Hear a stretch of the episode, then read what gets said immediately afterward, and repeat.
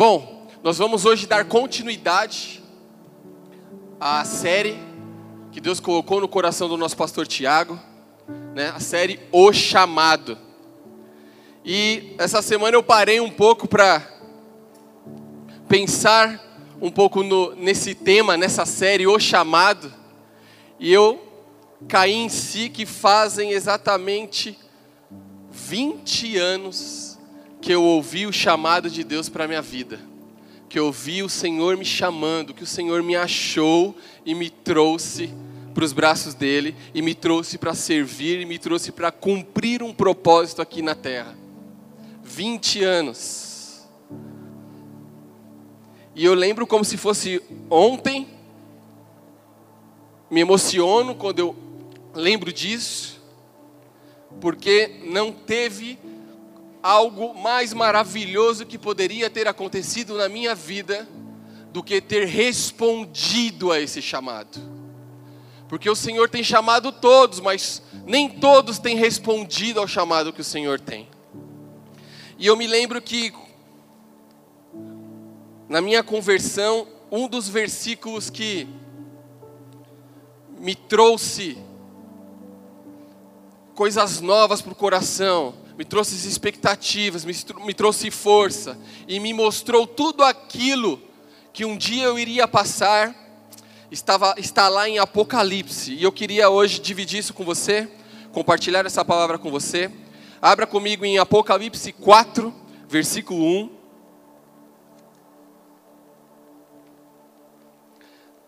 Diz assim: Depois dessas coisas, olhei, e diante de mim estava uma porta aberta no céu. Eu gostaria que você guardasse aí no seu coração, se você está notando, que você guardasse aí, diante de mim estava uma porta. Que você guardasse essa frase. E a voz que eu tinha ouvido no princípio, falando comigo como trombeta, disse: Suba para cá e mostrarei a você o que deve acontecer depois destas coisas. No capítulo 4, ele fala da visão do trono de Deus. Ele fala ali que João, ele foi elevado em espírito ao trono de Deus, e ali ele vê o juízo que seria lançado sobre a terra nos últimos dias. A primeira vez que eu li esse versículo, eu falei, uau, o que, que é isso? Jesus dizendo para um discípulo: suba para cá. Que intimidade era essa? Quando eu li esse versículo, a primeira coisa que eu fiz foi parar, quando eu li esse suba para cá, e falar assim para Deus: Eu quero, eu quero ir para aí, eu quero, eu quero, eu quero ter essa intimidade, eu quero subir para aí. Mas, depois que eu li e comecei a orar pelo Espírito Santo para me trazer revelação, para me trazer a contextualização, fui para hermenêutica para ver o que estava acontecendo, mas meu coração começou a me questionar sobre algumas coisas. Eu comecei a questionar a Bíblia dizendo: mas por que João? Por que não foi Pedro? Por que não foi Tiago? Por que foi João que teve a revelação? Porque ele, dentre muitos escolhidos ali, muitos discípulos, ele foi o escolhido. Que privilégio. Que privilégio. E é interessante porque se a gente pegar esse versículo hoje e trazer para os nossos dias, a gente poderia ler assim o suba para cá. A gente poderia ler assim: arrasta para cima. Não é assim que a gente fica no Instagram e aí às vezes a gente vê e nós seguimos pessoas no qual nós nos espelhamos, nós vemos como exemplo, nós achamos que são pessoas de sucesso, ou são pessoas que estão nos abençoando, e de repente aquela pessoa está no Instagram, no history falando, e já ela fala, ó, oh, você não pode perder algo fenomenal para a sua vida, então arrasta para cima e vem. Quando eu li isso, veio logo esse no meu coração, arrasta para cima. É exatamente isso que eu e você queremos fazer com o nosso chamado. A gente quer um atalho, a gente quer cortar, a gente quer um desvio para que a gente possa chegar o quanto mais rápido possível naquilo que Deus falou que vai fazer na minha vida e vai fazer na sua. Então, como seria bom e seria fácil se no reino de Deus tivesse um arrasta para cima. Seria maravilhoso. Porém, não funciona assim. Não funciona assim. Em 2 Timóteo, capítulo 4, versículo 7, Paulo compara a nossa vida com uma guerra e com uma corrida. Ele diz assim: Combati o bom combate, terminei a corrida, guardei a fé. Como todos sabem, todo bom todo combate e toda corrida precisa de uma preparação. Para que você chegue ao fim disso, com sucesso, sendo campeão, sendo vitorioso, precisa de uma preparação. E toda preparação leva tempo, toda preparação leva aprendizado, toda preparação leva, a uma renúncia, toda preparação gera toda uma bagagem, toda uma experiência para que você possa se tornar um especialista e estar pronto. Vou puxar isso daqui, senão vou dar uma bica já já. Para poder chegar ao fim. O que acontece é que, na grande maioria das vezes, nós não queremos passar por essa preparação. João, para você entender, ele passou por esse processo. Porque para se tornar o apóstolo mais chegado de Jesus e ter escrito um dos evangelhos, três epístolas, escrito Apocalipse, deu para perceber que toda a narrativa bíblica que se observa nos textos de João é que ele foi uma testemunha ocular de todos os fatos da vida de Jesus. Ele estava lá quando Jesus foi ao mar e disse aos pescadores, e ele era um dos: larga tudo que você tem e siga-me, eu vou te tornar um pescador de homens. Ele estava lá. Quando Jesus começou a fazer milagres, ele estava lá. Quando Jesus foi perseguido, ele estava lá quando Jesus estava no Getsemane e estava sofrendo numa angústia. Ele estava lá quando Jesus se separava no dia para ter momentos com o Pai. Em alguns momentos ele ia junto. Ele estava lá quando ele via Jesus repreendendo outros apóstolos, outras pessoas em algumas situações, como Pedro, quando ele foi lavar os pés de Pedro, e Pedro disse: Não, não, você não sou digno que o Senhor lave meus pés. Ele estava lá quando o, o, o, os romanos o capturaram. Ele não, ele foi um dos que não fugiu. Ele estava lá quando Jesus foi julgado. Ele estava lá no pé da cruz e ouviu as últimas palavras de Jesus, e uma delas foi que agora Maria era mãe dele e ele era filho dela. Ele estava lá. Ele passou por um processo. Então eu queria iniciar esta manhã dizendo para você que todo chamado tem um processo. Todo chamado tem um processo, existe um processo, e nós precisamos entender que o meu e o seu chamado é de quem nos comissionou para o chamado. Existe alguém trabalhando por mim, por você, no nosso chamado. A palavra de Deus diz em Mateus 28, 19 que, portanto, ide Fazei discípulos de todas as nações, batizando-os em nome do Pai, do Filho e do Espírito Santo, ensinando-os a observar todas as coisas que eu tenho mandado. E eis que eu estou convosco todos os dias até a consumação dos séculos. É bem interessante porque na maioria dos versículos nós nos impactamos muito com a parte A do versículo mas nós damos pouca importância para a parte B do versículo. E a parte B do versículo diz aqui que Ele está conosco todos os dias da nossa vida. Ele está trabalhando conosco, Ele está no processo pelo nosso chamado. Os evangelhos eles deixam claro que Jesus vivia em relacionamento, Jesus vivia em comunidade. Jesus estava com as pessoas. E eu quero aqui trazer para você o que significa comunidade. Ela é composta de duas palavras: comum e unidade, que significa unidade para um fim comum. Unidade para um fim comum. Porém, essa palavra, ela já foi dita muitas vezes no púlpito de forma errada, de forma legalista, de forma querendo controlar o povo para um fim.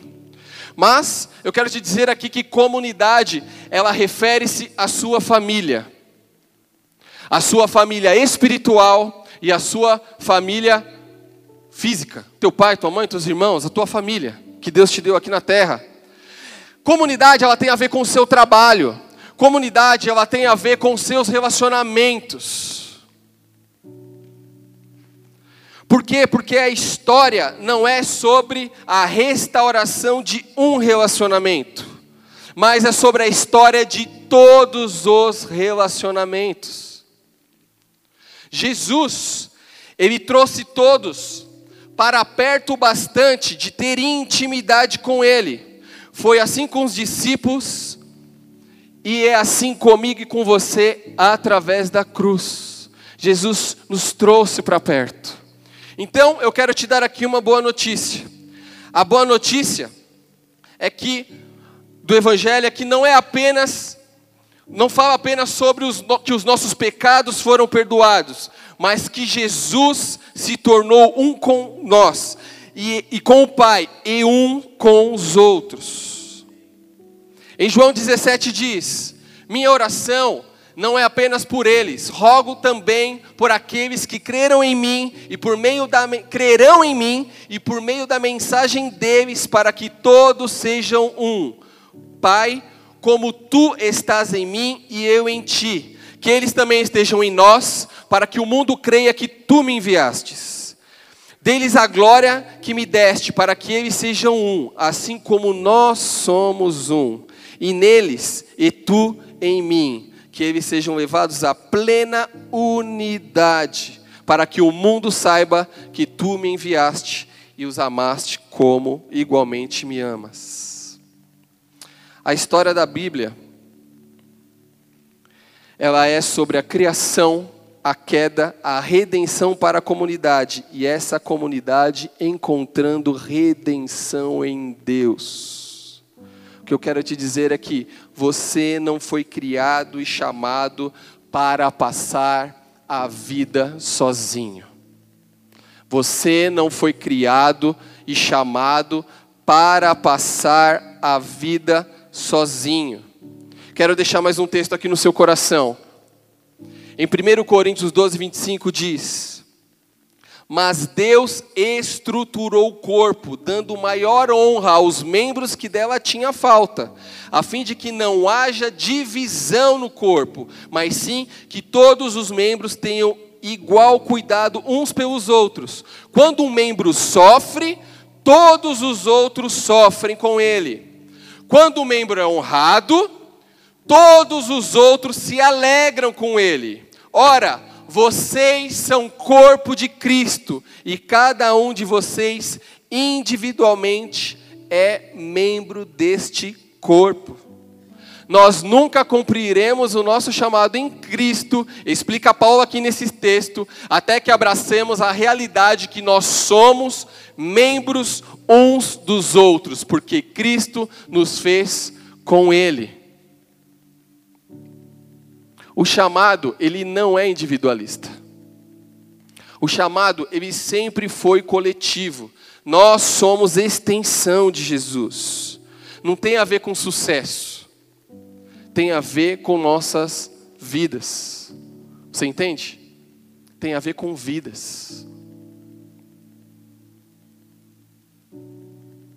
Sendo assim, em Efésios, ele designou alguns para apóstolos, outros para profetas, outros para evangelistas, outros para pastores, outros para mestres, a fim de preparar os santos para a obra do ministério, para que o corpo de Cristo seja edificado até que todos alcançamos a unidade da fé e do conhecimento do Filho de Deus.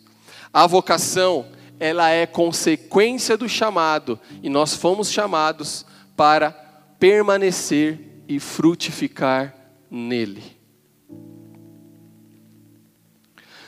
Falei tudo isso para te dizer que em comunidade é que encontramos a graça de Deus para fazer o que Ele nos chamou a fazer e tornarmos quem Ele nos chamou para ser.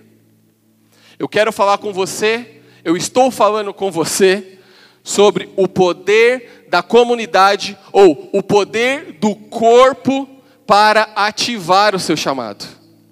O poder do corpo para ativar o teu chamado.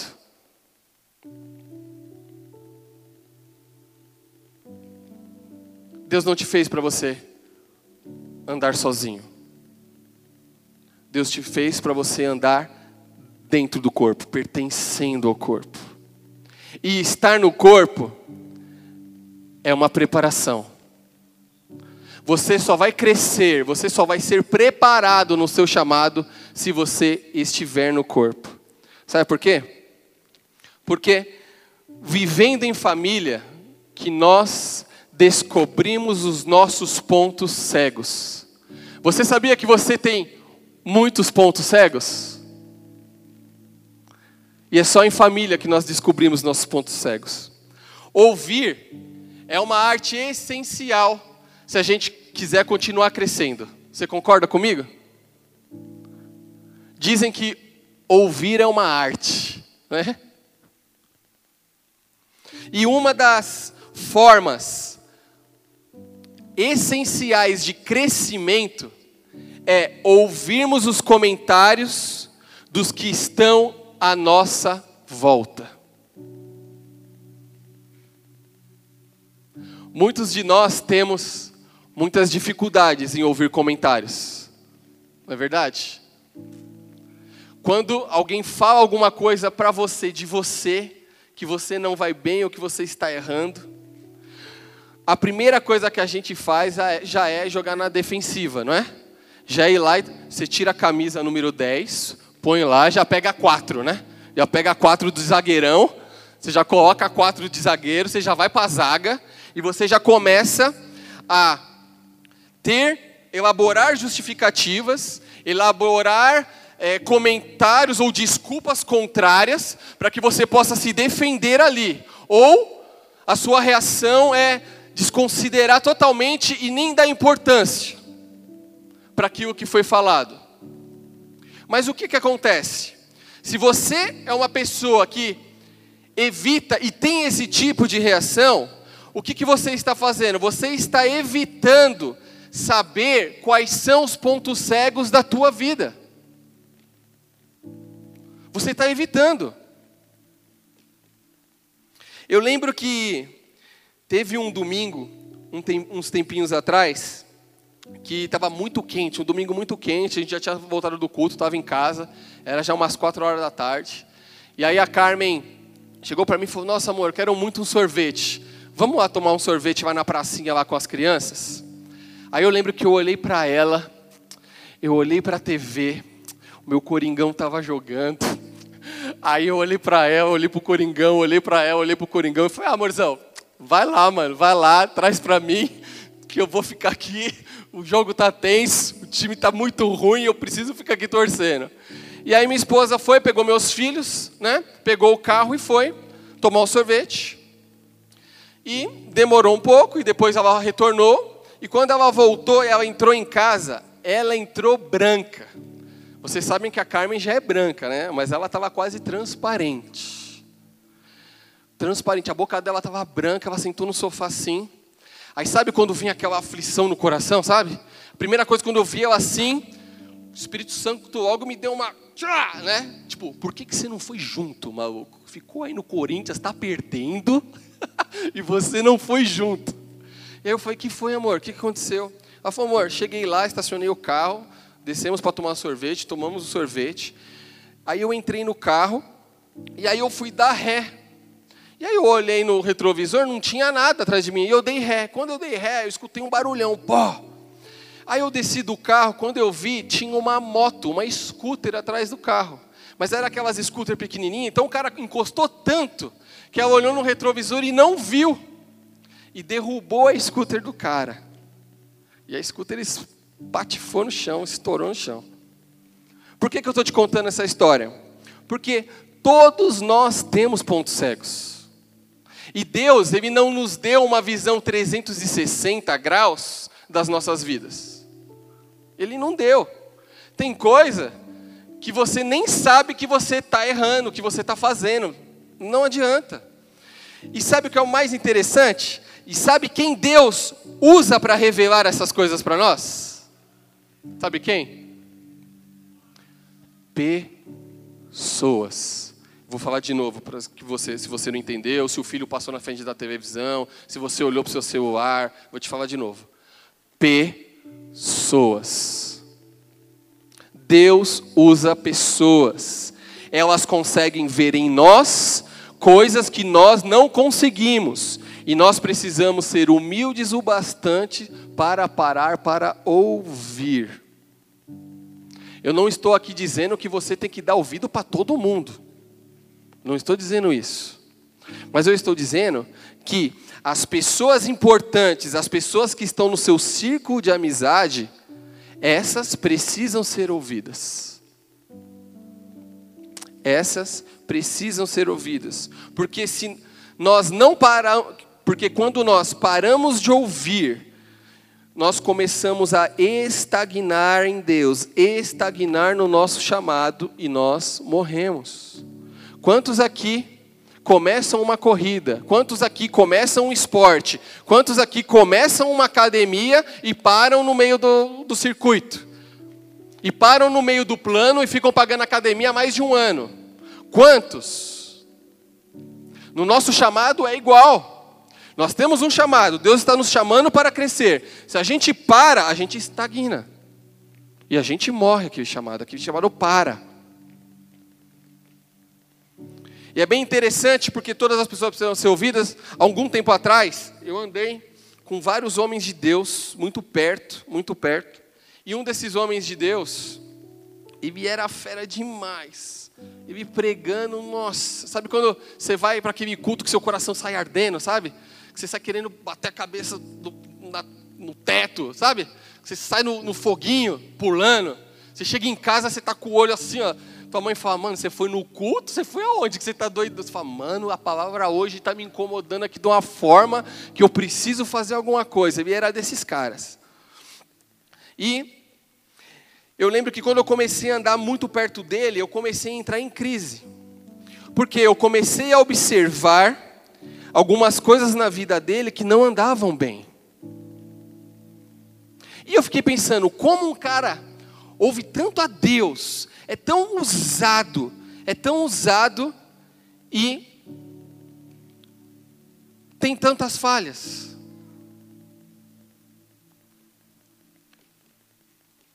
E aí eu comecei a entender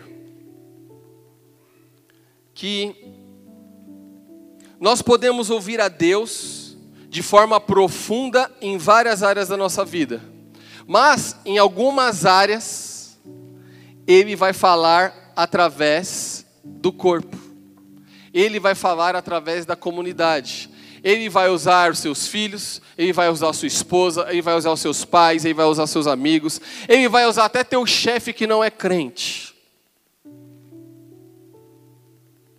para falar conosco.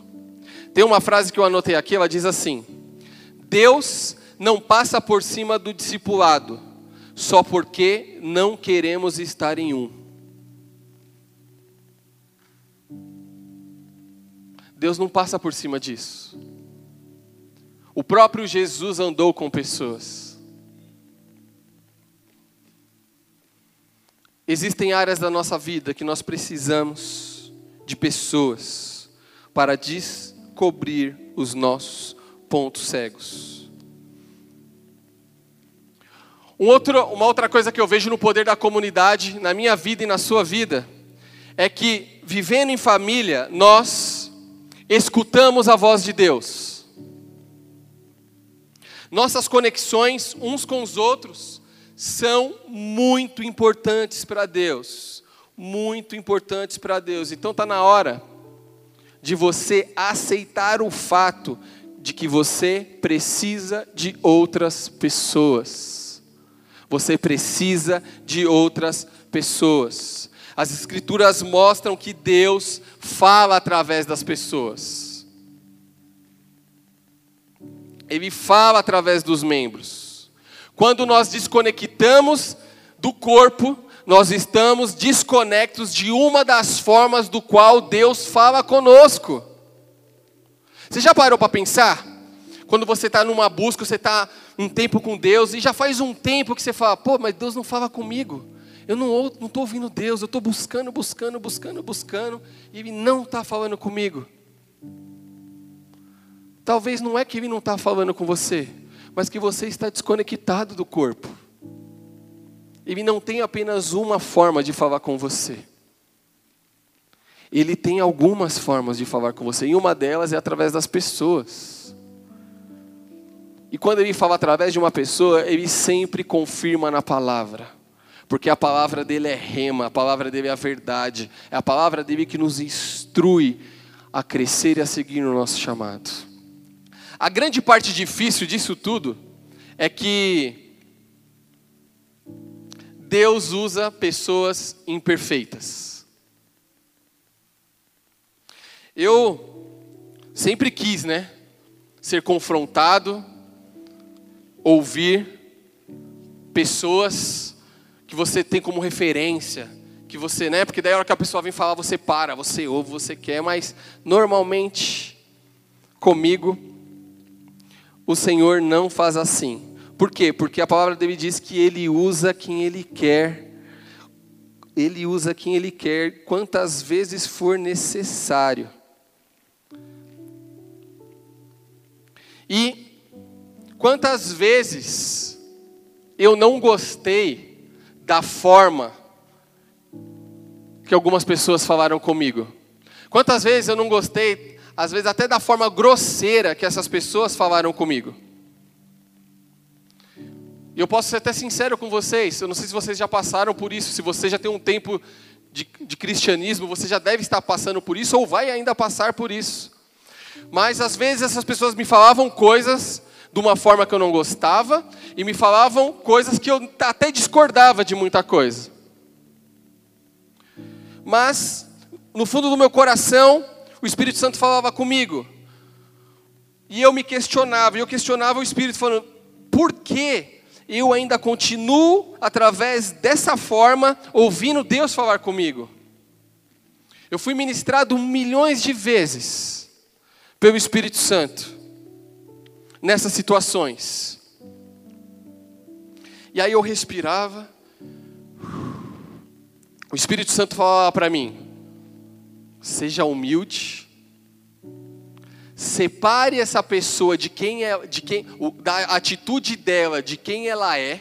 Separe as coisas. Se humilhe, porque eu quero te ensinar algo.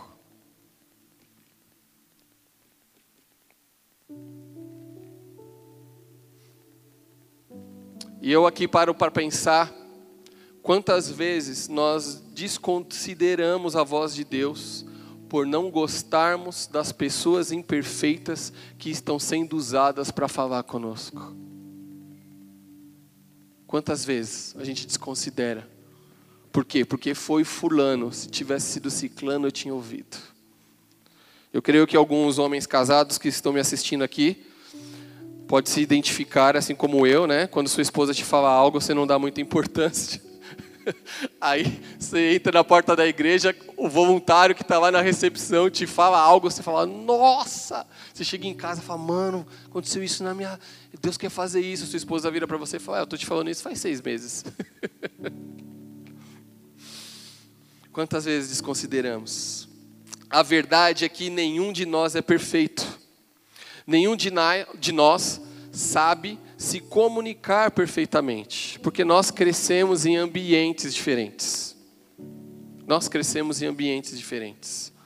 Se você cresceu em, algum ambiente que evitava conflito, o que, que você aprendeu? Você aprendeu a internalizar emoções, a guardar tudo, e aí chega uma hora que você não aguenta e você explode. E normalmente você explode com pessoas que não têm nada a ver com isso e que não estão prontas para ouvir aquilo. E aí depois que você explode, o que, que você faz? Você internaliza tudo de novo, você pega para você tudo de novo e você finge que nada aconteceu. Ou talvez você cresceu em um ambiente que tinha falta de conflito. Então, às vezes parece que para você relaciona, relacionamento não importa muito. Então, tipo, tanto faz. O que estão falando, o que não estão falando, tanto faz. Deixa eu te dizer algo. É em comunidade, é no corpo. E eu quero aqui incluir principalmente no casamento que nós descobrimos, por bem ou por mal, que essa forma de aprendermos é falha é falha. Sabe por quê? Porque não importa se você está certo, se você não está, se você quer ouvir, se você não quer. Lá no casamento, amigão, quando chegar a noite, daqui a algumas horas, você vai ter que deitar do ladinho e você vai ter que dormir com a pessoa que está te falando, a pessoa que você não quer ouvir. Tem que resolver. Quero até usar aqui uma, um exemplo disso. O Oliver já falou aqui em púlpito e eu quero usar ele como exemplo. O Oliver já disse de púlpito e já me disse algumas vezes no nosso um a um que ele e a Dia eles têm um acordo. O acordo deles é: tretou, vai resolver. Não vamos dormir sem resolver essa pendência. A gente querendo ouvir ou não querendo, nós vamos resolver. E é bem interessante que quando ele falou isso lá em casa, não teve um combinado assim, mas eu e a Carmen nós nunca conseguimos dormir sem resolver a pendência. Fica bravo, vira a cara, tal, mas antes de dormir tem que ir lá um olhar para o outro e falar, mano, fala aí, vai, fala aí, eu vou te ouvir. Eu vou te ouvir. Nós precisamos entender que Deus fala através de pessoas. E esse processo de ativação do nosso chamado também acontece na nossa família para que a gente possa frutificar mais.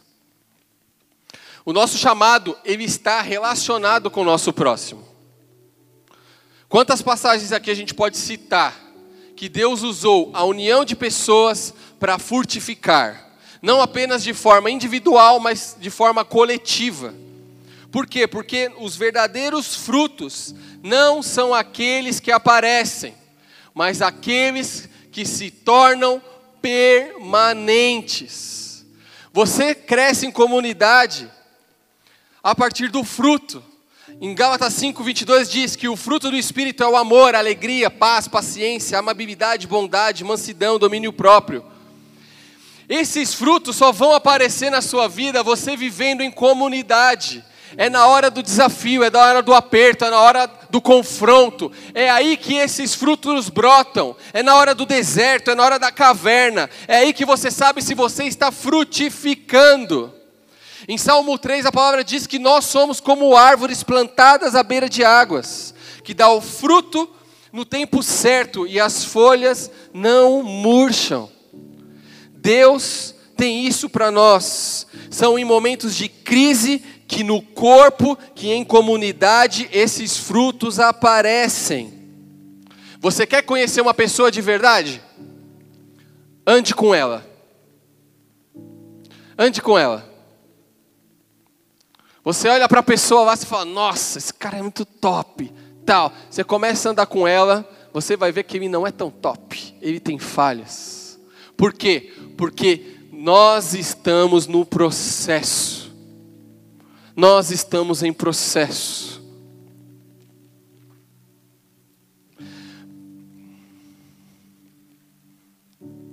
Eu queria citar aqui, e já estou caminhando aqui para o final, um, uma passagem, e eu só vou contar ela aqui, não precisa abrir comigo, mas ela está lá em Marcos 2,11. E eu me lembrei dessa passagem porque eu lembrei que nós precisamos de alguém. E quando a gente fala que nós precisamos de alguém, frequentemente nós entendemos que isso é um sinal de fraqueza. e, e que estar sozinho, ser independente é um sinal de força. Mas isso é o contrário. Eu me lembro aqui, alguns anos atrás, e conversando com o Tiago, ele falou que o Pedro do Borel fez essa pregação lá no nosso campus Alphaville, quando ele estava aqui. E eu me lembro como se fosse ontem, num acampamento de adolescentes, quando Pedro ministrou sobre Marcos 2,11, que fala sobre a passagem do paralítico, que é carregado pela maca. Né?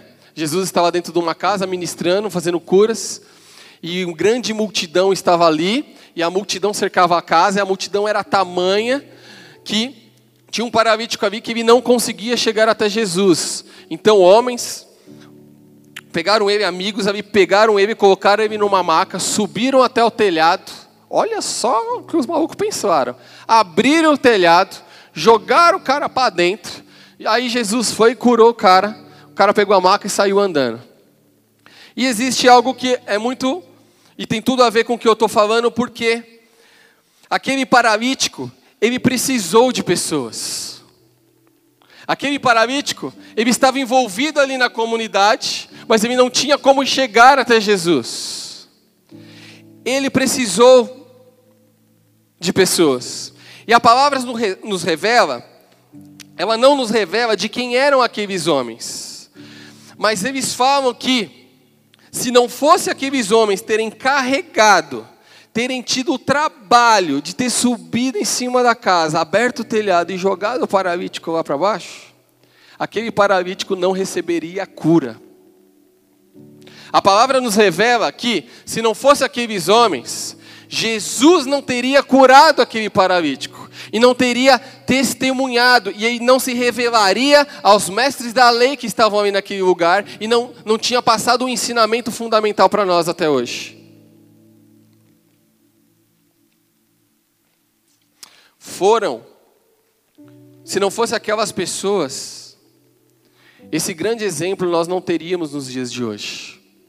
E eu lembro que nessa pregação do Pedro do Borel, ele fala tudo isso, e no final ele fala que, se eu não me engano, o filho dele, né? O filho dele questionou ele, estava ministrando para o filho dele, o filho dele falou assim para ele, tá pai, mas e quem fechou o telhado? E quem fechou aquele telhado? Deixaram aberto? Deixaram o prejuízo para o dono da casa? E aí ele fala que ele não sabe dizer quem fechou, mas ele sabe dizer quem não fechou. Ele sabe dizer que Jesus não fechou o telhado, que os fariseus daquela época não, fechou telhado, não fecharam o telhado, que os apóstolos não fecharam o telhado, que o paralítico que foi, que foi curado não fechou o telhado. Quem fechou o telhado? Sabe quem fechou o telhado? Foram as pessoas que estão frutificando na comunidade que fecharam aquele telhado. São pessoas que não se importam em servir, são pessoas que querem construir e cumprir o seu chamado. São pessoas como eu e como você, que estão dentro do corpo e querem seguir adiante, querem crescer. São pessoas que estão ouvindo pessoas para descobrirem os seus pontos cegos. São pessoas que estão ouvindo através das pessoas a voz de Deus. São pessoas que estão colocando os frutos à tona, os frutos à prova são pessoas que estão crescendo no seu chamado. E eu quero terminar aqui dizendo uma coisa para vocês. Por mais que você esteja ferido, por mais que você esteja frustrado, por mais que você esteja irritado, você precisa escolher intencionalmente em permanecer no corpo. Sim, eu concordo com você que no corpo nós também somos frustrados. No corpo, infelizmente, nós também somos machucados. Mas é no corpo que nós somos curados. É no corpo que a nossa tenda se, se estende. É no corpo que eu posso carregar uma bagagem. É no corpo que eu me torno especialista num assunto. É no corpo que eu posso sair de A para B. É no corpo que eu posso crescer em pontos que eu ainda não sei, que eu ainda não vejo. É no corpo que eu posso aprender com pessoas diferentes, com pessoas que têm outros dons, outros talentos. É no corpo que eu posso contribuir cada vez mais para que o nome de Jesus possa ser divulgado para toda a terra. É no corpo que eu verei todo joelho se dobrará, se dobrar diante de Jesus, diante do nome dele. É através do corpo que eu posso olhar e ver diante de mim uma porta aberta.